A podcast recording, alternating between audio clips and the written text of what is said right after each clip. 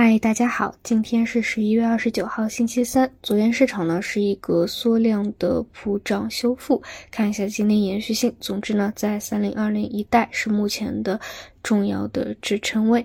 那昨天赚钱效应比较好的呢，集中在华为汽车一线啊。不过呢，要注意的是，像长安汽车的。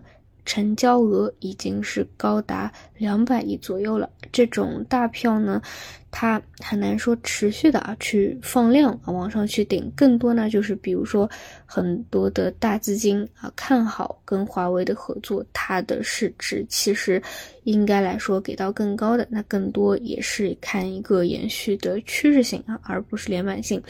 那么这里。还是值得去聊一下最近华为汽车这个动向啊。目前已知的新闻是，像赛力斯、北汽、江淮、奇瑞发出股权开放邀请啊。另外呢，比较明确的是，长安最高是百分之四十。那比较。呃，不确定的呢，就是其他目前已知的这几家公司是给到多少比例啊？就是赛力斯啊、北汽啊、江淮啊和奇瑞。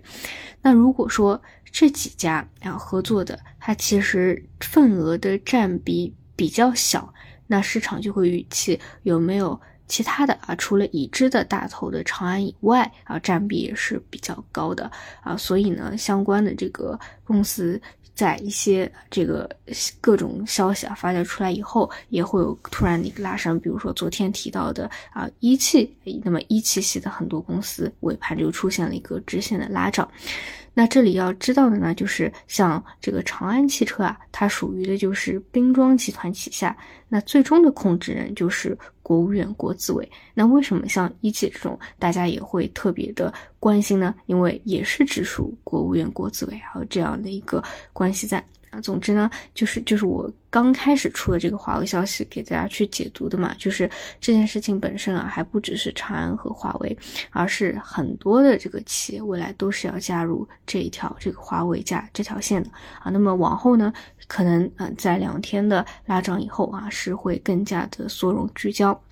那与此同时呢，也会延续到其他的实际有增量的一个分支来，比如说啊，激光雷达，包括其他这几条细分呢，会走的比较强一些，啊，另外呢，就是我我觉得这个科技大类啊，确实是因为上呃，这个今年这十一个月以来，就反反复复的，无论是 AI 加还是华为加，就不少分支已经透支的比较。